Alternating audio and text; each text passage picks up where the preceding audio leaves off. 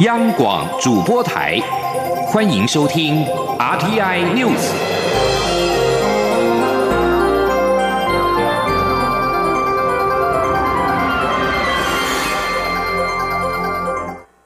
各位好，我是主播王玉伟，欢迎收听这节央广主播台提供给您的 RTI News 新闻。首先带您关注疫情翻倍增加，中国武汉市卫生局委员会在今天发布公告，内容显示，十八和十九号共新增武汉新型冠状病毒肺炎一百三十六例，死亡的有一例。另外，北京和广东都出现了首例病例。北京市大兴区医疗机构接诊两名由武汉旅行史的发烧患者，确认为新型冠状病毒感染的肺炎病例。而中国国家卫生健康委员会确认，广东省也出现首例病例，患者为六十六岁男性，现居深圳，曾经在二零一九年底前往武汉探亲。中国武汉市卫生局委员会统计，截至十九号晚间，武汉市累计新型冠状病毒感染的肺炎病例达到一百九十八例。当局强调，目前疫情仍可防范与控制，但传染来源尚未找到。我机关署推测，感染来源可能有两大特性：其一是人传人，其二是其他传统市场也出现了动物感染源。台湾感染症医学会理事长黄立明表示，新型冠状病毒如果真的来自动物感染源，那么这些动物就不可能只供应给华南海鲜市场，其他市场一定也有感染源的存在。他认为这一支病毒可能跨过了有限人传人的界限，进入到有效率人传人的阶段。同样是医药消息。国家卫生研究院在今天发表最新的研究成果，他们发现血液当中的琥珀酸浓度会影响癌细胞的生长与转移，因此认为只要控制琥珀酸，就能够进一步阻断癌细胞的发展。国卫院强调，这是领先全球的研究发现，渴望替未来癌症治疗提供新方向。今天记者肖兆平的采访报道。恶性肿瘤最怕的就是癌细胞生长以及转移，因此癌细胞的发展机制就成为医界关注焦点。国家卫生研究院细胞及系统医学研究所就把肺癌、乳癌、前列腺癌以及大肠癌的癌细胞在小鼠上进行研究。他们发现，癌细胞会释放出琥珀酸，而琥珀酸会影响免疫功能，更进一步助长了肿瘤的生长与转移。国务院在二十号发表相关研究成果，认为只要拿掉琥珀酸，就能抑制癌细胞的发展。国务院细胞及系统医学研究所博士后研究员吴金颖就指出，小鼠研究为期五十六天，有注射抗琥珀酸单株抗体的小鼠，在实验期间都有百分百的保护力，但没有注射的小鼠，实验第三周起就陆续死亡。他说：“如果说是只有打 IgG 抗体抗 control 组的部分呢，他在三第三周开始就会渐次的死亡。可是如果是我们给予了这个琥珀酸的单株抗体的。”的老鼠呢，不管是低剂量还是高剂量，都可以看到它一直维持它的存活率，一直到我们八周观察结束这样。国卫院细胞及系统医学研究所副研究员郭成清表示，研究也进一步分析非小细胞肺癌患者的血液成分，证实癌症患者血液中的琥珀酸浓度比正常人高出一点八倍。他说，特别是在肺癌病患的话，它高于正常人一点八倍。好，那这个东西事实上也进一步去分析，的确，血中琥珀酸它可以当做一个癌症的一个诊断，好，也可以知道说，假设你血中琥珀酸高了，你可能得到有 suffer 这个这个癌细胞，好，也有可能会进一步的转移。那假设我们进一步把血中这个琥珀酸去除掉的话，或许可以治疗整个抑制整个癌症的一个转移。郭成清强调，这不仅是具突破性的发现，也是领先全球的创新成果。因此，研究在今年一月也被刊登在具国际权威期刊上。国卫院表示，相关研究成果正在申请美国临时专利，期许未来可为癌症治疗带来新方向。中央广播电台记者肖兆平采访。报道，继续关心大选之后的明星走向。台湾民意基金会今天公布二零二零大选后台湾政局走向民调结果，结果显示，台湾蔡英文总统的声望回归高峰，近五成七以上的受访赞同。蔡总统处理国家大政的方式。民调指出，百分之六十二点六的民众支持蔡总统拒绝“九二共识”与“一国两制”，有百分之五十三点三的民众认为蔡总统的统独倾向是维持现状。前天记者王维婷的采访报道。二零二零总统与立委选举落幕，蔡英文总统获得八百一十七万票，顺利连任。台湾民意基金会二十号公布二零二零大选后台湾政局走向民意调查结果，针对蔡总统声望、行政院长苏贞昌的施政表现、蔡总统的统独倾向、蔡总统的两岸政策立场等问题进行民调。民调结果显示，百分之五十六点七的受访者赞同蔡总统处理国家大事的方式，比不赞。同的多出三十个百分点。根据台湾民意基金会的历次民调，上一次蔡总统在同一个问题赞成比不赞成多出三十个百分点的时间是二零一六年七月。台湾民意基金会董事长尤银龙说，蔡总统刚以超高票连任成功，声望也重回高峰，代表第二任期的蜜月期已经提前来到。尤银龙说：“我的解读是说，他已经总统蜜月期提前到来。”他已经重返荣耀。呃，蔡英文曾经经历过非常低迷的时期，大概两年半，但是在二零一九年的一月，去年的一月开始往上走啊，一路上升到现在，选后百分之五十六点七，五成七的人赞同他处理国家大事的方式，这已经回到二零一六年七月以前的状况。两岸议题在这次大选中成为主要话题。民调也询问民众对中国国家主席习近平所说“大陆和台湾同属一个中国”的看法。结果有八成的民众不赞成两岸同属一中的主张，只有百分之十点八赞成。和一年前相比，不赞成的比例增加十一点八个百分点，赞成者下降十三点二个百分点。民调也询问对蔡总统拒绝“九二共识”和“一国两制”的看法，结果有六成二的民众支持蔡总统的立场。对于蔡总统的统独倾向，民调显示有百分之五十三点三的民众认为蔡总统是维持现状，百分之三十二点七认为是台湾独立，不知道的有百分之十三点四。与二零一六年五月相比，认为蔡总统是独派的减少了二十九点二个百分点，认为他是现现状派的增加了四十二点七个百分点。这份民调是在一月十四号到十五号，针对全国二十岁以上的成年人，以全国住宅电话用户为抽样架构，以系统抽样加伪两码随机抽样，有效样本为一千零七十八人，在百分之九十五的信心水准下，抽样误差为正负二点九八个百分点。中央广播电台记者王威婷采访报道。继续关心财经消息。在美中签署贸易协议及多数企业财报亮丽等利多加持之下，美国股市周五收红，再创历史新高，而欧洲股市也上涨。随着全球股市走阳，台北股市今天猪年封关，虽然受限于农历年长假效应，追价的意愿不高，台积电、全指股等涨跌互现，但是仍有爆股过年买牌推升的效果，盘整指数下涨了。小涨了约四十点，收复五日线。现在时间是中午的十二点零八分。目前台北股市上扬了三十五点六五点，来到一万两千一百二十五点九四点，成交金额为新台币七十七点二七亿元。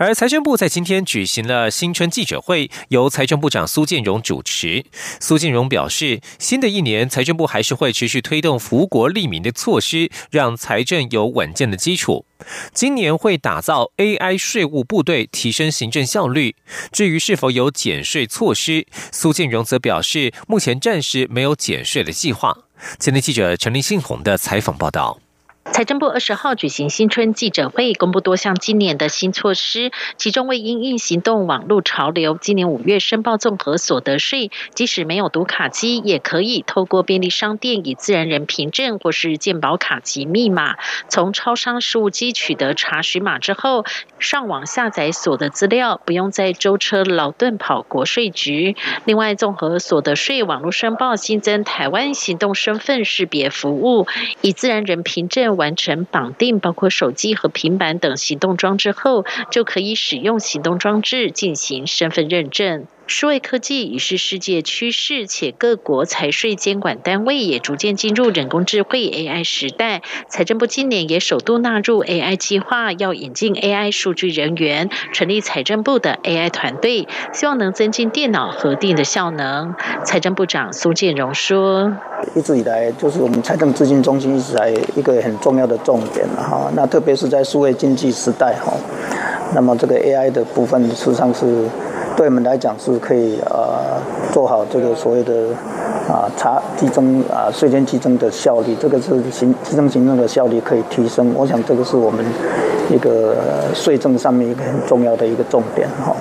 那么目前各地区国税局他们也都有相关的措施在在进行哈，那么提升我们的这个行政效率。至于 AI 部队成立后是否会加强税务查核，财政部官员也解释，目前 AI 比较成熟的部分多在智慧客服，如果要做深度学习，需要有干净且海量的数据，才能让人工学习更加完整。因此，是否会将 AI 运用于税务查核，还要进一步评估。中央广播电台记者陈林信宏报道。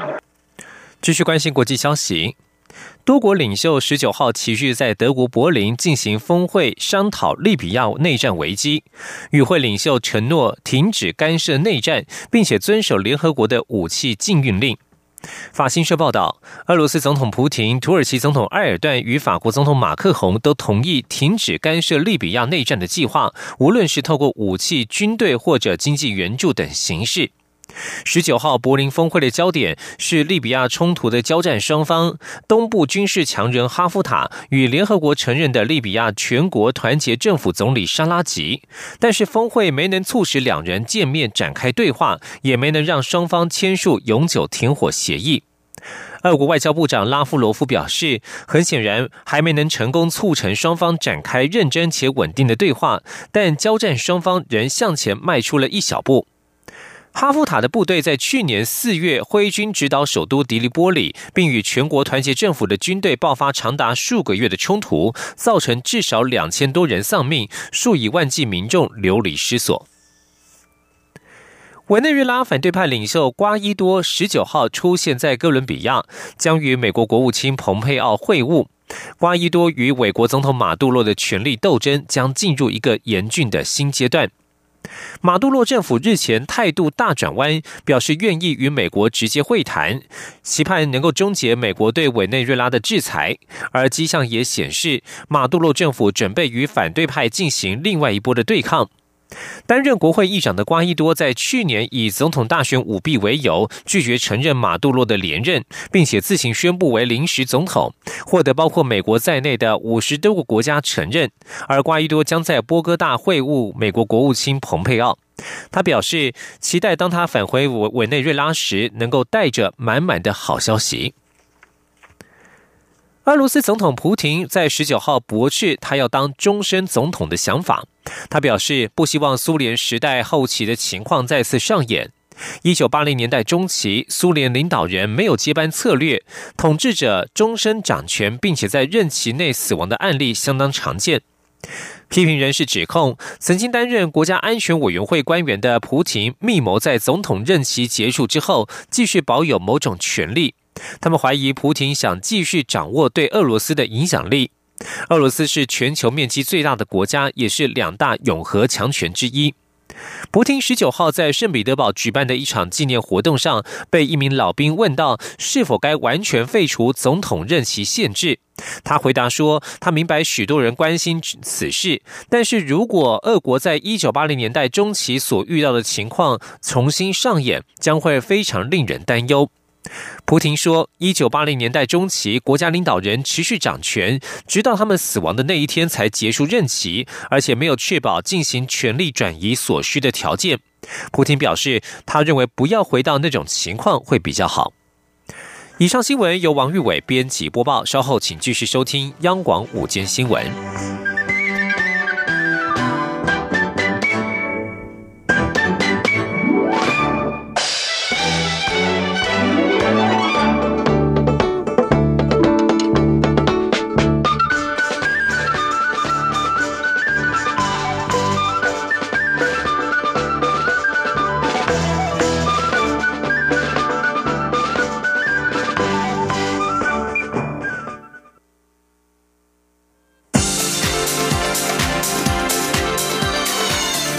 是中央广播电台台湾之音，欢迎继续收听新闻。听众朋友您好，欢迎您继续收听新闻，我是张顺祥。蔡英文总统今天在总统府接见一百零八年农村领航奖的得奖者。总统在致辞的时候，说明许多得奖者为农村转型升级做出的努力跟成绩，并且称赞他们是农村英雄。蔡总统表示，政府会持续透过政策来鼓励农村青年返乡，提供农民更多的保障以及发挥创意的机会，让农村更有活力跟魅力，农业也能够继续的加值跟升级。记者欧阳梦平的报道。蔡英文总统在接见时表示，这几年他到农村去，感觉农村发展已经越来越丰富多元，也充满了活力与创意。他认为，就是许多像在座得奖者的农村英雄，在地方上以不同的方式促进农村活化，赋予农村生命力，并推动农村再生。他并点名许多得奖者在促进农村转型升级，或是结合创意为农产品价值及行销等方面的努力与成绩。总统并表示。是未来政府会持续透过各项政策鼓励农村青年返乡，让他们将自己所学的专业应用在农村发展上，激荡出不一样的火花，也将在农村打造六极化的产业链。总统说：“我们未来四年的计划当中，运用行销跟技术，让农业升级成新农业，是市政团队最主要的目标之一。所以在冷链加工。”物流方面，我们都会持续的强化，也希望在农村打造六极化的产业链。总统最后表示，台湾农业在农委会主委陈吉仲带领下，产量与外销都创下非常好的纪录。未来政府会与农民一起努力，让农村更有活力与魅力，让农民获得更多保障，有更多发挥创意的机会，也要让农业继续加值升级。中央广播电台记者欧阳梦平在台北采访报道。净捐基金会今天公布了一百零八年儿童事故伤害新闻的统计分析结果，交通事故跟照顾疏忽依旧是造成儿童死亡的两大主因，而且其中儿童误食的个案数量明显的攀升，但是一百零八年也就有十二名儿童因为误食造成死伤，家长千万不可轻忽。央广记者江昭伦报道。净捐基金会每一年都会针对儿童事故伤害新闻进行统计分析。去年一百零八年儿童事故伤害分析，排除儿虐、性侵等类别，共发生两百七十六起儿童事故伤害新闻，导致四十五位十四岁以下儿童死亡，三百十三位儿童受到身体或心理的创伤。进一步分析死伤原因，造成儿童死伤事故前三名主要类型依序为交通事故、照顾疏忽、建物设施安全。其中超过五成为六岁以下幼童。针对交通事故居高不下，基金会执行长林月琴认为，小朋友乘坐机车是主要致命危险之一。林月琴说：“我们呃看到我们的法律规范是说，呃孩子不能在在前踏板里边，呃。”可是没有讲说不可以再扶孩子，所以如果孩子坐在后边，当然也都可以。所以这部分我们一直在期待是交通部是不是可以去修正这样的相关法律。可是我们的民意呢，可能对于这部分呢，可能会有很大的阻碍。他会觉得说，我如果用这样，我没有这种交通工具的话，我要用什么交通工具？可对孩子来讲，这个杀伤力就是非常的高。另外，去年儿童事故伤亡中，儿童误食的个案也明显增加，有十二名幼童因为误食物品造成死伤。统计也发现，一百零六年到一百零八年的误食事故人数多达三十三人，相较一百零三年到一百零五年的九人，人数成长将近四倍。但是儿童误食的物品种类也越来越多样化，家长千万不可轻忽。林月琪说：“这几年样态里边会让我们非常惊讶的药袋子啊，好，然后磁铁啊，然后呢，甚至我们有时候去看到的可能会产生中毒的那个呃清洁剂这些。”孩子都容易拿得到，我觉得这部分是让我们觉得比较惊讶。说家长在环境当中，针对于你，呃，可能不会去碰触的东西，可是孩子会碰触的东西，有没有收拾好？马家医院小儿科医师陈伟桃指出，小朋友一旦误食并出现咳嗽、流口水、吞咽困难、胸口不适与胃痛等症状，应立即就医。医师也破除家长对于照顾误食的错误观念，强调误食五不：不催吐、不误进、不进食、不徒手挖取、不酸碱中和。不任意使用急救措施。除非发现小朋友有发生呼吸困难的状况，才可考虑使用拍背、压胸及哈姆立克法做紧急处理。但不是每个家长都能做好急救措施，因此紧急就医仍是第一优先。中国电台记者张超伦台北采访报道。外交部的外交小精兵代表团今天出访受旗，外交部发言人欧江安期许外交小精兵们能够在访问期间展现台湾今年最优秀的一面，让大家看见台湾的软实力，并让外界知道我们共享民主、自由跟人权价值。你们就是台湾的青年大使。记者郑祥云、王兆坤的报道。外交部发言人欧江安授予外交小尖兵旗帜。这一届外交小尖兵正式承担起交流任务，由武林高中、道明高中、金城高中等三校队伍组成的代表团，将于寒假期间前往新南向政策重点国家印尼及纽西兰，预定参访两国的政府机构、国际组织、智库及非政府组织，并与当地青年学生交流。协助深耕新南向国家青年世代有我人脉，发挥青年外交成效。欧江安致辞表示，外交小尖兵选拔活动举办十八年来，已有两千四百多个学校、九千八百位同学参加。外交部乐见多年来参与的成员都能在各行各业发光发热，并继续为台湾的国际参与贡献心力。欧江安说。也请大家展现我们台湾优秀青年最棒的一面，让大家看到我们的这个软实力，我们优秀的这个台湾的一些种种的呃优优势哦，让他们能够知道我们是共享民主、自由跟人权这样子一个价值。我们的确是有一些共同的一些语言。纽西兰驻台副代表、印尼驻台代表处主任也到场致辞，除介绍双边关系外。也对外交小尖兵的造访表达欢迎之意。中央广播电台记者郑祥云、王兆坤台北采访报道。交通部民用航空局今天举行七十三周年局庆，民航局长林国贤表示，台湾去年的空运人次再创七千两百一十六万人次的新高，其中国际航线四千八百八十三万人次，两岸的航线则是一千零七十五万人次。此外，更有九十六家航空公司在台湾经营三百二十三条的航线，直达一百九十个城市。未来民航局除了致力提升航空站的服务，也将致力跟国际签订一站式的保安协定。记者吴丽君的报道。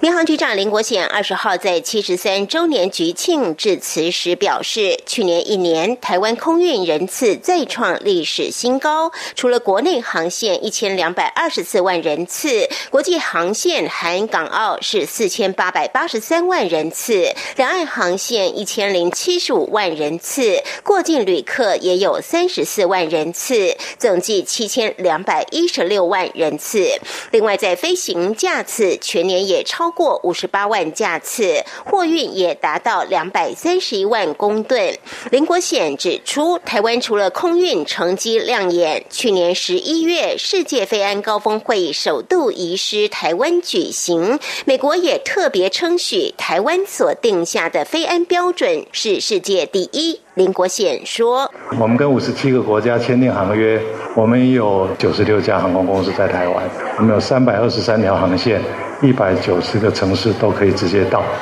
那在去年举办的世界飞航高峰会议，美国 IT 的处长李英杰特别称许我们中华民国交通部民航局所定下的飞安标准是世界第一的。林国显也表示，未来民航局将致力与国际签订一站式保安协定，未来所有航空器经由台湾转机都能从行李再到货物，最后双向都能豁免，省去非常多安检工作。目前，除了美国运输部已于去年六月和台湾签订一站式保安安协定外，加拿大也正在洽谈中，纽西兰大概最近就会签署。至于日本，则要到今年二零二零奥运结束再来洽谈。此外，由于今年国际旅客有八成都从桃园机场进出，因此民航局除了积极争取桃机第三跑道在今年第一季通过环评，